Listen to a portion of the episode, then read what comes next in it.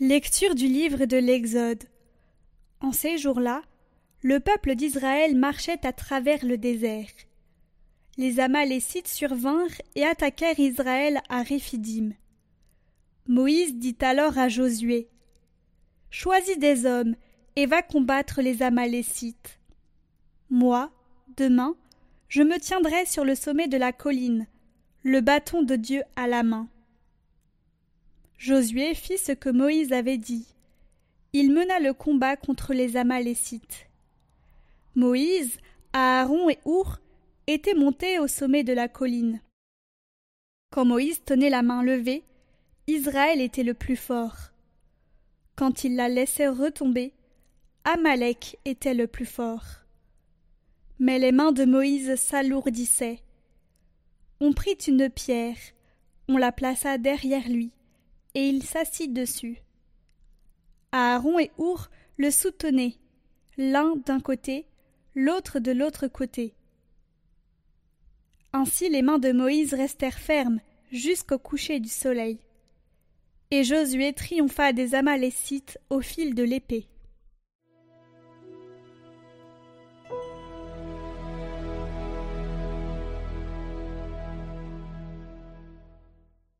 Le secours me viendra du Seigneur qui a fait le ciel et la terre.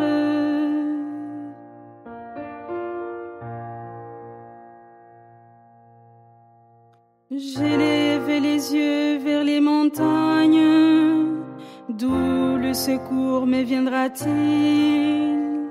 Le secours me viendra du Seigneur qui a fait le ciel et la terre,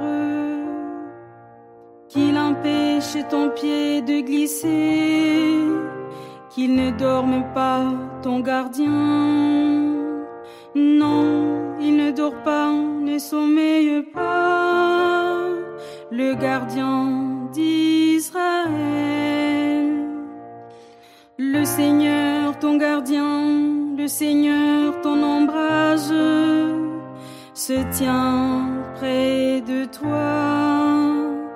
Le soleil pendant le jour ne pourra te frapper, ni la lune durant la nuit. Le Seigneur te gardera de tout mal, il gardera ta vie. Le Seigneur te gardera au départ et au retour, maintenant à jamais. Le secours me viendra du Seigneur qui a fait le ciel et la terre.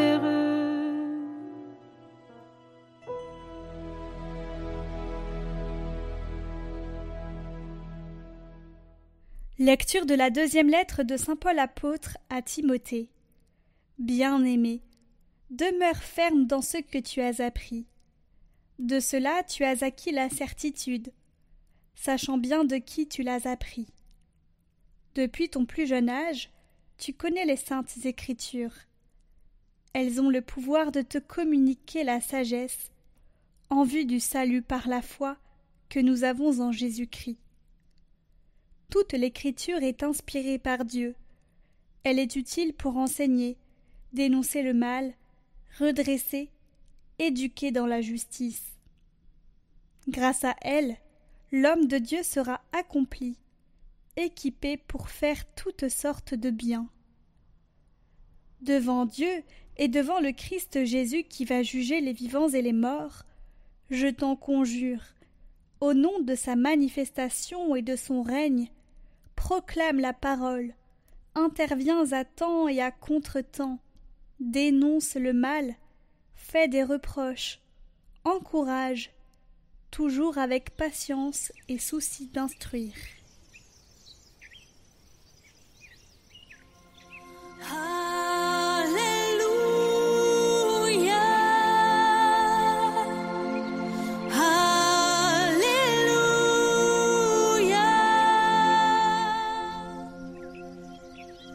Évangile de Jésus-Christ selon Saint Luc. En ce temps-là, Jésus disait à ses disciples une parabole sur la nécessité pour eux de toujours prier sans se décourager. Il y avait dans une ville un juge qui ne craignait pas Dieu et ne respectait pas les hommes. Dans cette même ville, il y avait une veuve qui venait lui demander Rends-moi justice contre mon adversaire. Longtemps il refusa. Puis il se dit Même si je ne crains pas Dieu et ne respecte personne, comme cette veuve commence à m'ennuyer, je vais lui rendre justice pour qu'elle ne vienne plus sans cesse m'assommer. Le Seigneur ajouta Écoutez bien ce que dit ce juge dépourvu de justice. Et Dieu ne ferait pas justice à ses élus qui crient vers lui jour et nuit? Les fait-il attendre? Je vous le déclare, bien vite il leur fera justice. Cependant, le Fils de l'homme, quand il viendra, trouvera-t-il la foi sur la terre?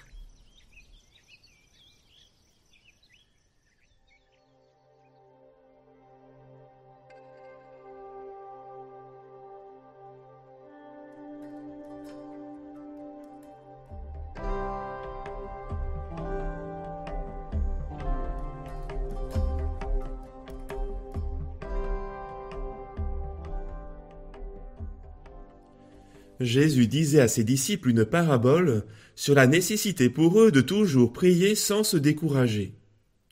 Chers amis, Jésus est très clair avec nous sur cette question de la prière. Il nous faut prier avec persévérance. Et pour cela, il nous donne en exemple cette veuve importune qui réclame sans cesse jusqu'à ce que le juge lui ait rendu justice. Notre prière doit être un cri lancé vers Dieu de nuit comme de jour. Il faut prier à temps et à contre-temps sans jamais se lasser. La veuve n'est pas seulement venue prier aux heures de bureau, mais à tout moment du jour et de la nuit, elle est venue réclamer justice. Et Dieu, qui est bien plus juste que le juge de la parabole, nous rendra justice en vitesse. Alors prions, prions sans cesse. Et si nous nous fatiguons, eh bien faisons comme Moïse en la première lecture, appelons du monde à notre aide, à notre secours, soutenons-nous les uns les autres dans une même prière. Vous voyez, c'est, tout le sens de la prière du bréviaire que prient les prêtres, les religieux et, et même certains laïcs. La prière du bréviaire, c'est prier pour le monde, c'est prier pour ceux qui ont besoin de notre prière. On ne prie pas seulement pour soi, mais on prie pour ceux qui en ont besoin. Alors tout semble simple, mais est-ce si simple? On a beau savoir que Dieu nous aime, qu'il nous écoute, et que la justice régnera, il n'empêche que revient sans cesse dans, dans notre tête eh bien, cette idée de bien combien de nos prières sont restées sans réponse face à tant d'injustices? Ces pauvres toujours plus pauvres, ces exclus toujours plus exclus, ces populations toujours plus affamées, Combien de cris lancés vers Dieu quand une guerre éclate, avec son cortège de rapines, d'injustice et de désespoir? Et toujours les puissants qui s'engraissent, et toujours l'adversaire qui parade la tête haute.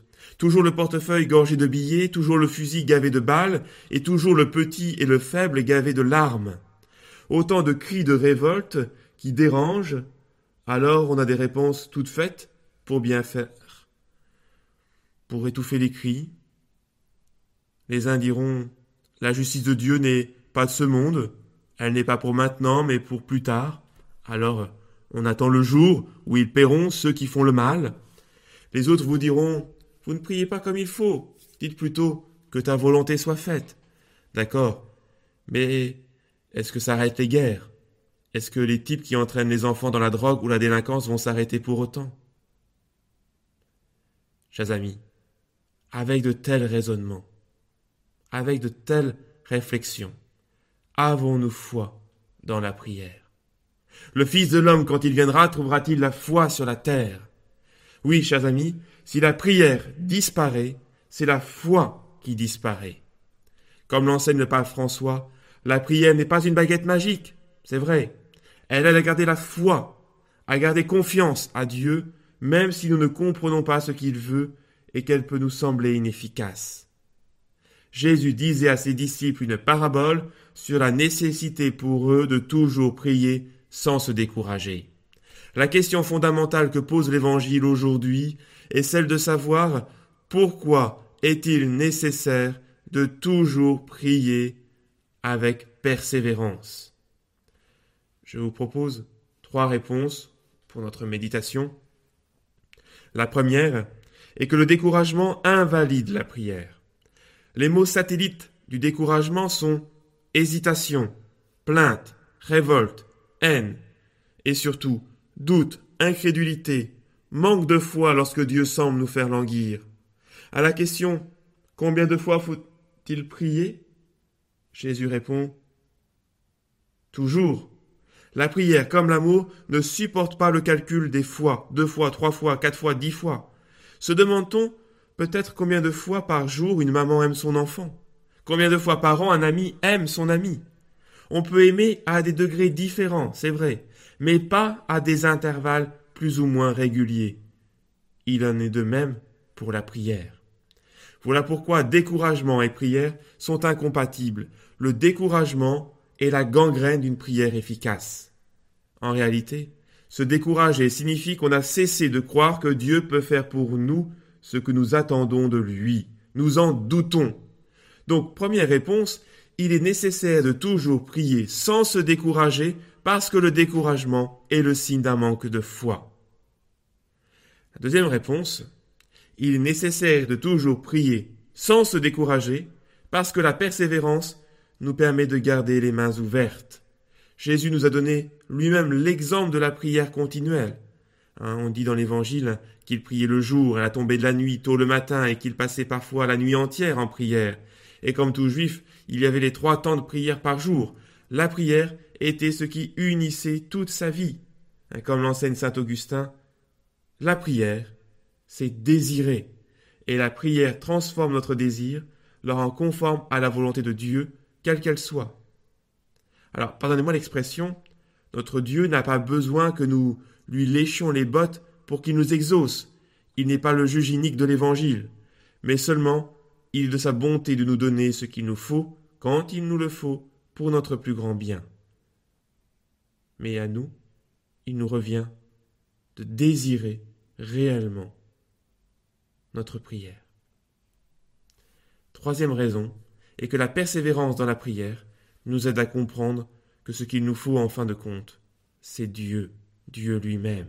L'objet de notre prière passe au second plan. Ce qui prime, c'est notre relation à Dieu. Oui, retenons bien ça. C'est notre relation à Dieu. Alors, chers amis, le dernier verset de l'Évangile pose une question terrible. La foi, le, pardon, le Fils de l'homme, quand il viendra, trouvera-t-il la foi sur la terre? L'expression de la foi, c'est la prière. Alors, si dans la foi nous souhaitons changer le monde en le transformant en royaume de Dieu, il nous faudra prier avec persévérance, avec insistance, avec confiance, et notre prière atteindra le cœur de Dieu. Chers amis, priez, priez sans vous lasser, et que la bénédiction de Dieu Père, Fils et Saint-Esprit descende sur vous tous et repose à jamais. Prions pour toutes les intentions déposées en commentaire cette semaine. Notre Père, qui es aux cieux, que ton nom soit sanctifié, que ton règne vienne, que ta volonté soit faite sur la terre comme au ciel. Donne-nous aujourd'hui notre pain de ce jour. Pardonne-nous nos offenses, comme nous pardonnons aussi à ceux qui nous ont offensés. Et ne nous laisse pas entrer en tentation, mais délivre-nous du mal. Amen. Je vous salue Marie, pleine de grâce. Le Seigneur est avec vous. Vous êtes bénie entre toutes les femmes, et Jésus, le fruit de vos entrailles, est béni. Sainte Marie, Mère de Dieu, priez pour nous pauvres pécheurs, maintenant et à l'heure de notre mort. Amen.